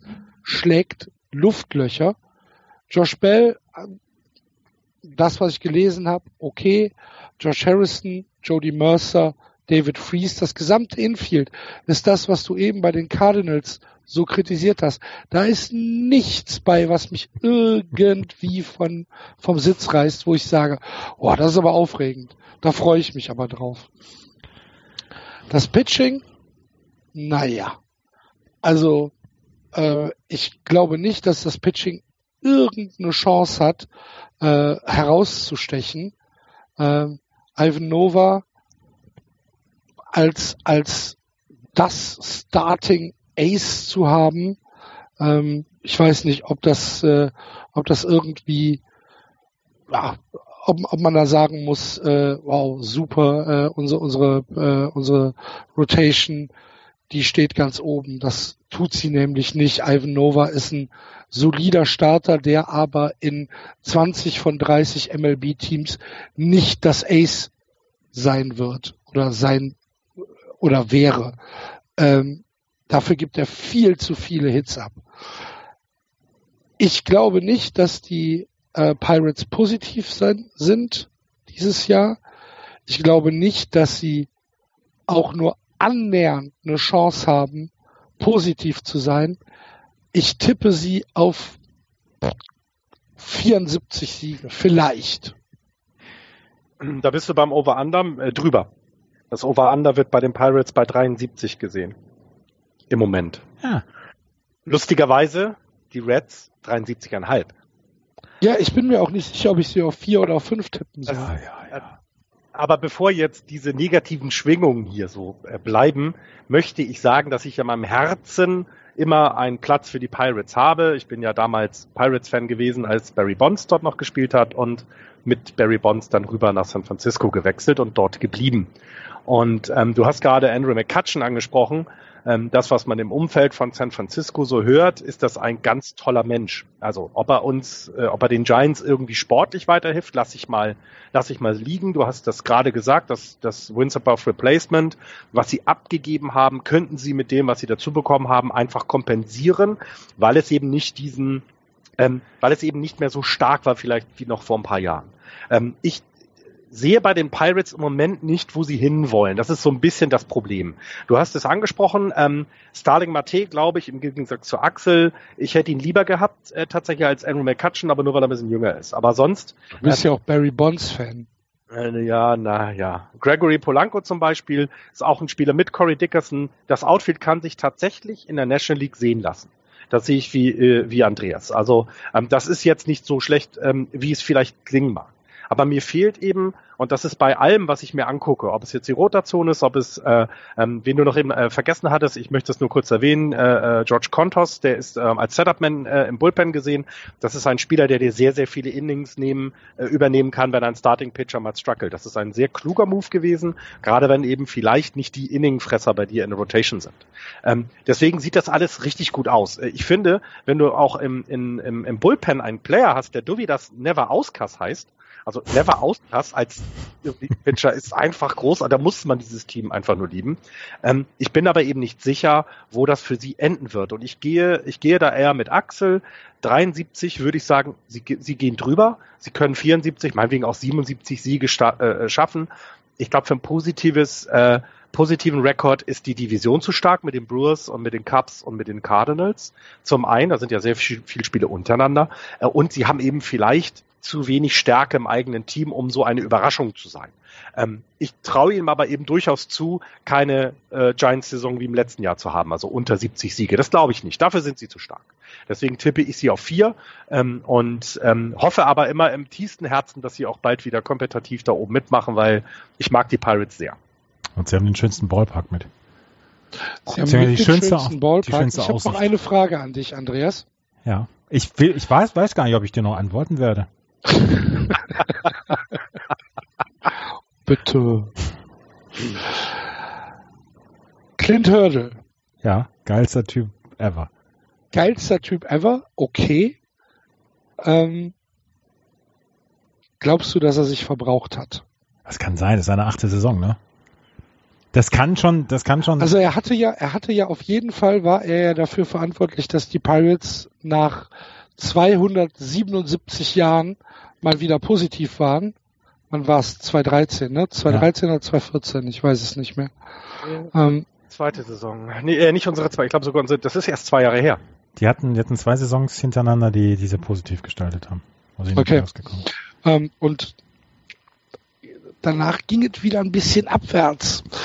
Ähm, ich bin mir nicht sicher, ob Clint Hurdle ähm, der richtige Mann ist für einen für einen Umbau, der anstehen wird. Aber das ist ja die Frage. Also ist das sieht doch im Moment sieht es doch. Umbau aus. Ja, aber es sieht im Moment muss, es geht es Ja, nächstes Jahr, aber nicht dieses Jahr. Und das ist ja, das, nee, dieses Jahr nicht richtig.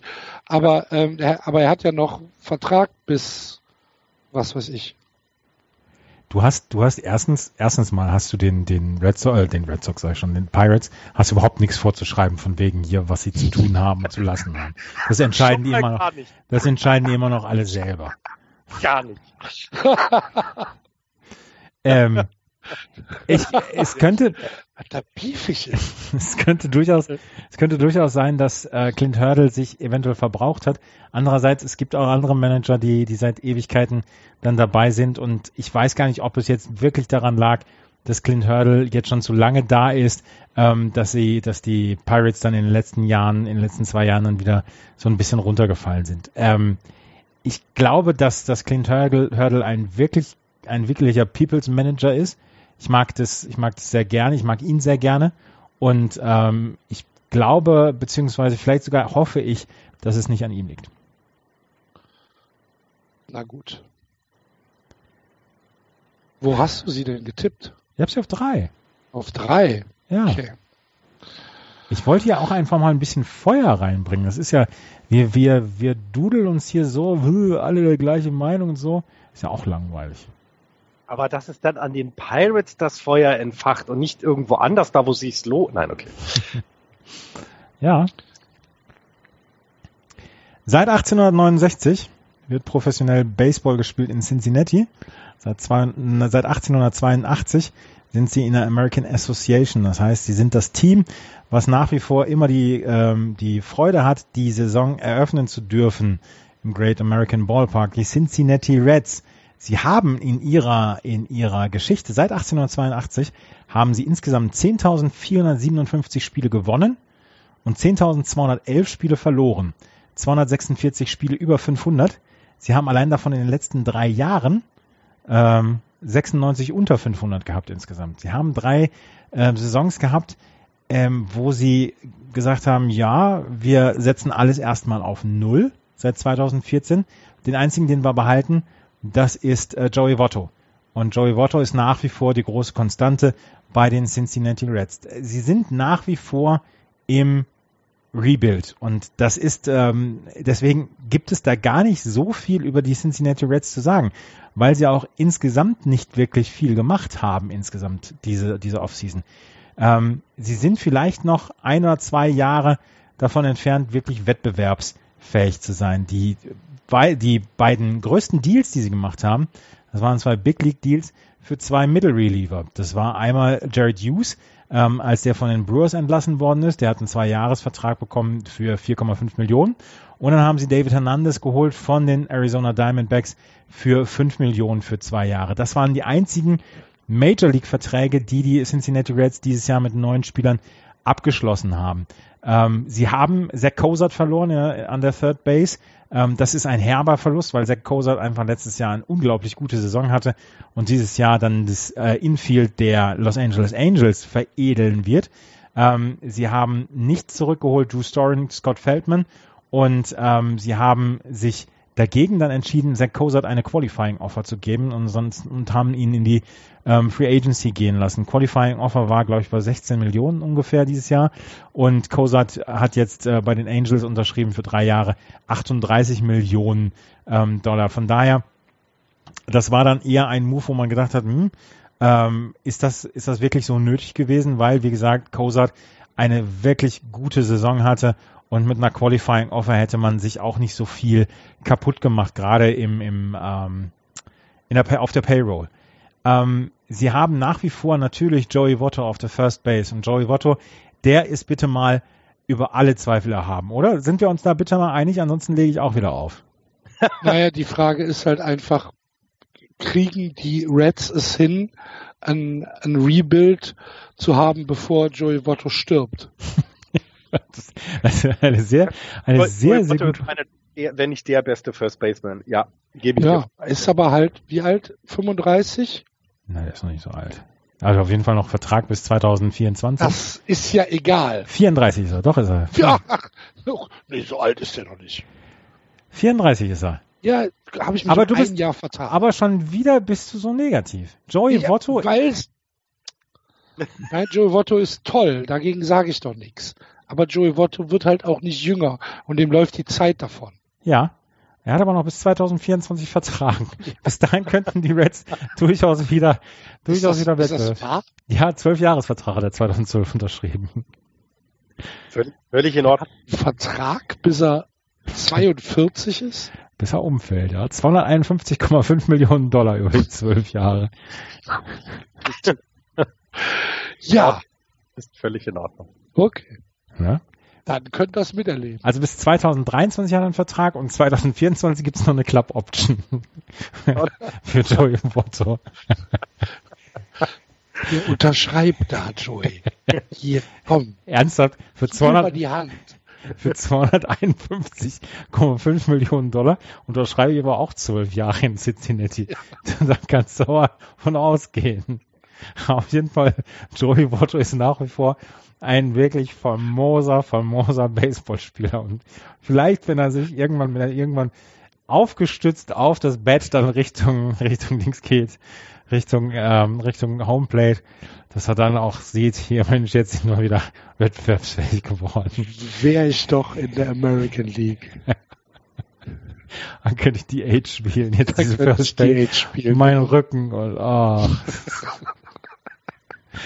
So, jetzt haben wir uns ein bisschen, haben uns ein bisschen, ähm, sind wir ein bisschen albern geworden. Wir haben Scooter Jeanette auf der Second Base. Ihr erinnert euch alle, letztes Jahr hatte er dieses eine Spiel, da haben sie in Tarnfarben gespielt und er hatte vier Home Runs in einem Spiel. Ähm, das war ziemlich, ziemlich gut. Jorge Peraza haben sie als Shortstop und Eugenio Suarez haben sie auf der Third Base.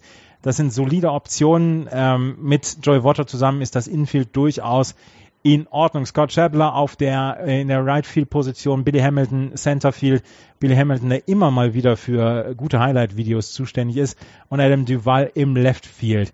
Der Opening Day Pitcher der Cincinnati Reds wird Anthony Sclafani sein. Homer Bailey, dem man auch vor drei Jahren einen super Vertrag gegeben hat, der seitdem allerdings wirklich auch gar nichts mehr gerissen hat, ist der zweite Pitcher Brandon Finnegan, Castillo, Romano Stevenson, Tred, ähm, Todd Mail sind die anderen Pitcher, die dann noch kommen werden. Äh, Tyler Mail heißt, Entschuldigung. Auf der, im Bullpen ist äh, Reisel Iglesias, der, Cla- der, der Closer und äh, Matt Lawrenson, Will Peralta, Shackleford, Hughes. Das ist für die Zwecke von den Cincinnati Reds ist das in Ordnung, das passt schon soweit. Sie haben auch dieses Jahr noch nicht Was für ein schönes, vergiftetes Kompliment, Andreas. Nein, na, also sie wissen ja, dass sie, dass sie dieses Jahr auch wieder verlieren werden. Aber sie haben eine gute Farm inzwischen.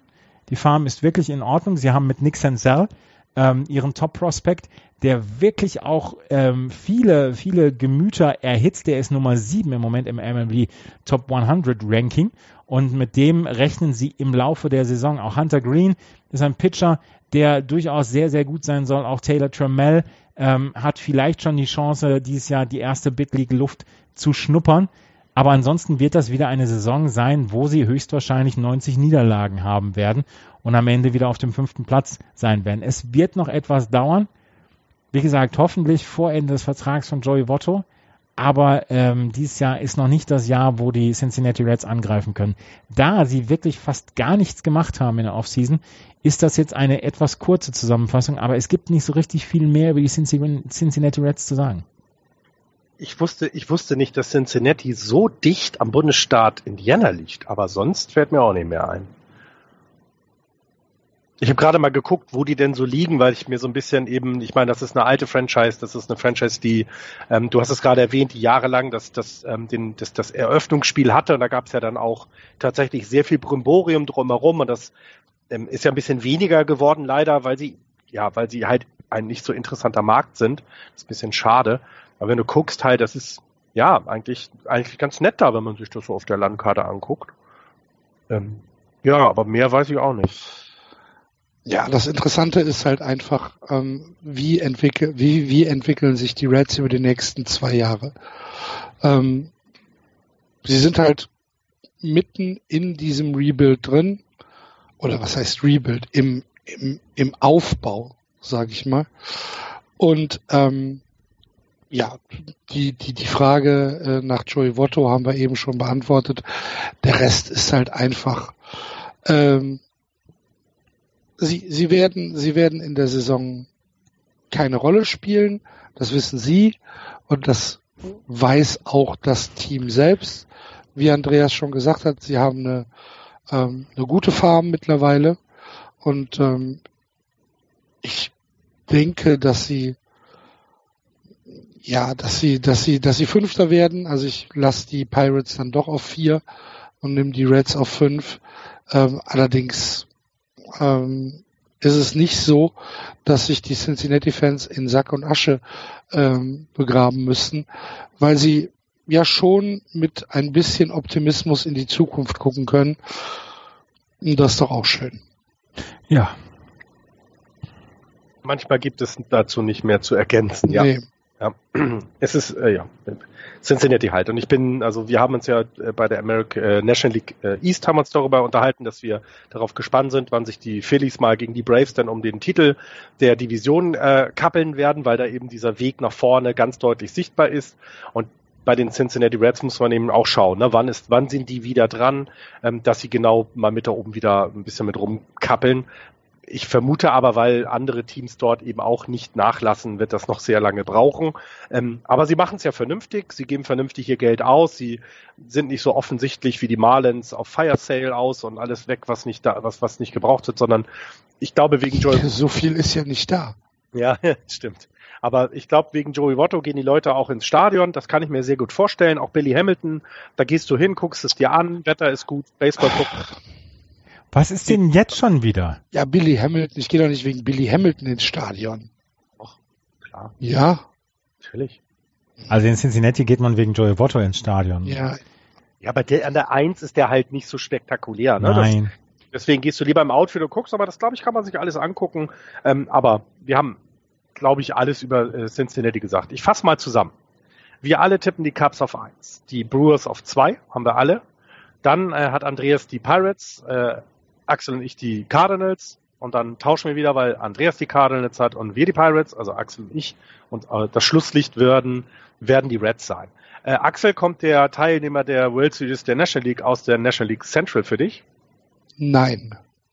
Also sind es doch die Giants. Ich finde es hervorragend. Ach, Florian. Es gibt übrigens, es gibt übrigens. Ich kann spoilern, dass äh, mein World Series Teilnehmer aus der National League auch nicht aus dem Westen kommen wird. Es gibt dieses Jahr einfach keinen World Series Teilnehmer aus der National League. Du hast sie doch schon genannt mit den, mit den Washington Nationals. Du willst genau. doch Punkte haben. Also jetzt, dann, dann feuer sie auch wenigstens mit ein bisschen. Habe ich doch gesagt, habe ich doch gesagt.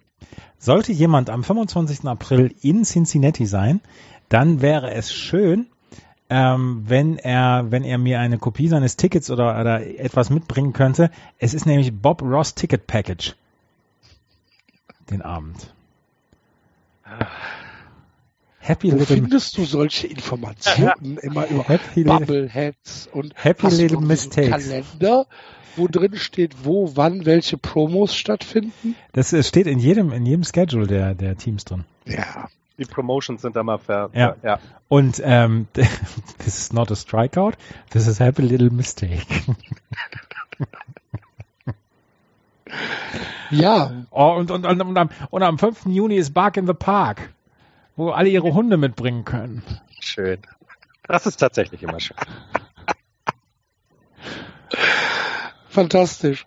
Ja. Ähm, apropos Bark in the Park, sehr schöne Überleitung zu Jorge Polanco, der ähm, diese Woche eine 80-Spiele-Sperre bekommen hat und äh, bei den Twins freut man sich riesig darüber, ähm, dass er, dass er, was ist das? Äh, Shortstop, oder?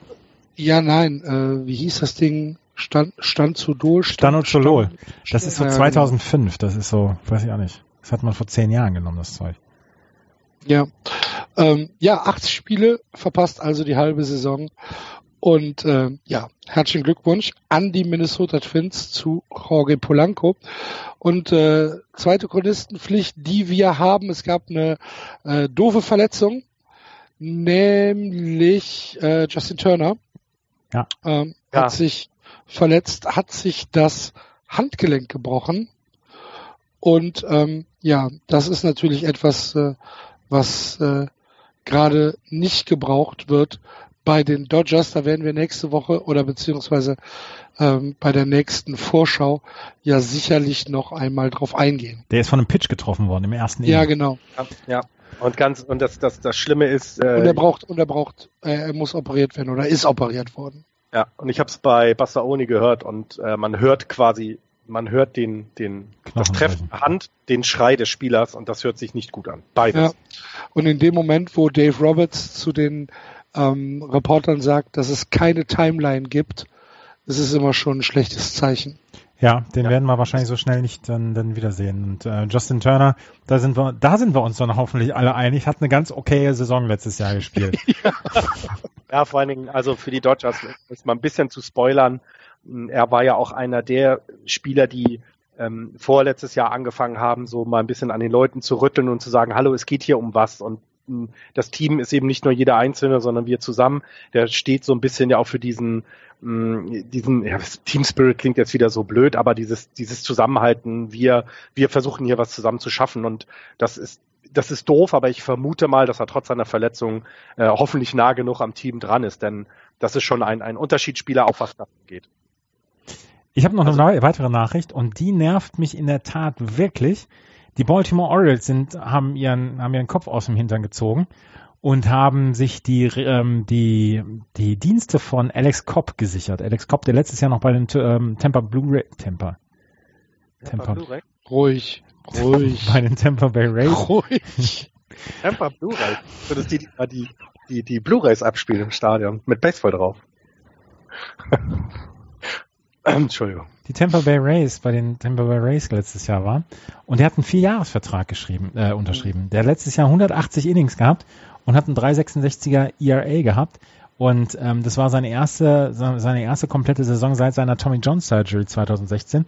Und Alex Cobb ist wirklich ein guter Pitcher. Und wir haben in unserer ersten Vorschau über die AL East noch darüber gespottet, wie schlecht ähm, die Rotation bei den, ähm, bei den ähm, Orioles ist.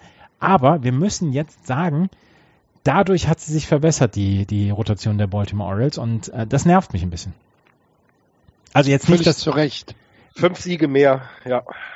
Also fünf Siege mehr als vorher erwartet, das kann dann eben schon sehr ärgerlich werden für die, die da oben mitspielen wollen, ja. Gute Verpflichtung. Ja. Ich glaube, das haben wir erstmal soweit, ne?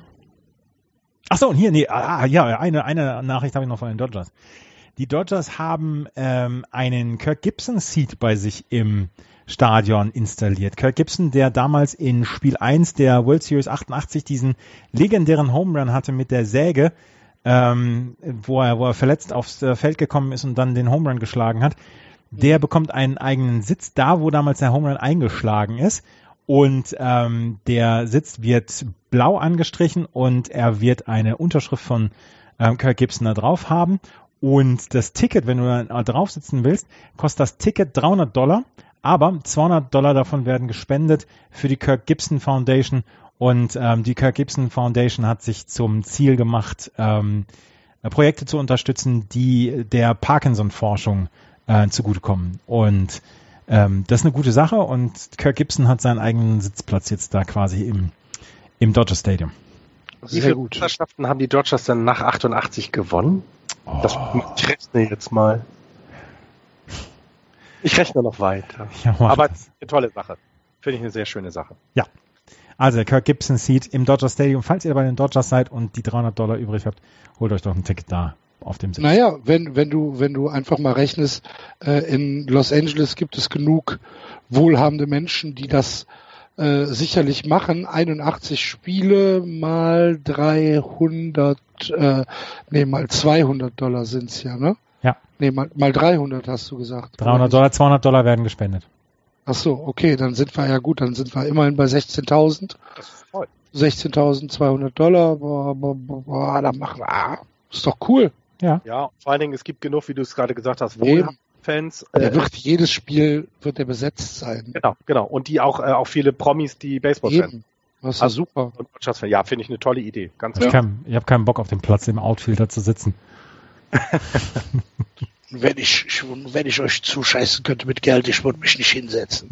ja, genau. ja. ja, das, äh, das, war, das war die Vorschau auf die National League Central. Wir hoffen, das hat euch gefallen. Wenn es euch gefallen hat, freuen wir uns über eine Rezension, Bewertung auf iTunes. 87 Bewertungen haben wir, 85 davon 5 Sterne, eine 3-Sterne-Bewertung. Wenn wir den erwischen. ne?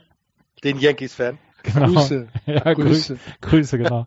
Wir haben einen Spenden-Button auf unserer Website. Falls ihr zwei Euro über habt, dass ihr die uns spenden mögt, dann freuen wir uns auch sehr darüber. Ansonsten gibt es Anfang nächster Woche am Sonntag keine Vorschau, aber dann spätestens am Montag wird es die Vorschau auf die ähm, National League West geben mit zwei Minuten Giants, zwei Minuten Dodgers, der Rest auch nur zwei Minuten. Es wird eine 20 Minuten Vorschau insgesamt werden.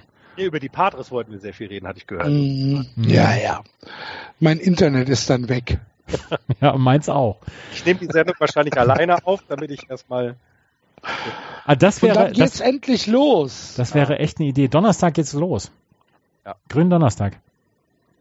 Das wird so gut. Ich freue mich so sehr auf die Saison. Endlich wieder Baseball. Ja. Und das Springtraining ist auch toll. Ich mag das Springtraining jetzt schon. Ich, bin ich würde ja gerne mal hin. Ich würde, glaube ich, tatsächlich lieber mal hin, als also nochmal zu den Giants im Ballpark, würde ich tatsächlich mal nach Arizona äh, zu der Preseason da ein bisschen Springtraining gucken. Das ist ja nochmal eine ganz andere Atmosphäre. Da hätte ich schon richtig Bock drauf. Ja. Die Red Sox führen 1 zu 0 gegen die Rays. Ja, ich hab's gesagt. Nach einem Inning. Haben aber schon zwei Leute wieder auf Base gelassen. Ja. Ist eigentlich, eigentlich jetzt schon keine so. Lust mehr auf das Spiel. Ich guck's gerade nebenher. das war's für heute. Vielen Dank fürs Zuhören. Wir hören uns nächste Woche wieder dann zur letzten Vorschau vor der neuen Saison. Bis dahin. Tschüss. Tschüss. Tschüss.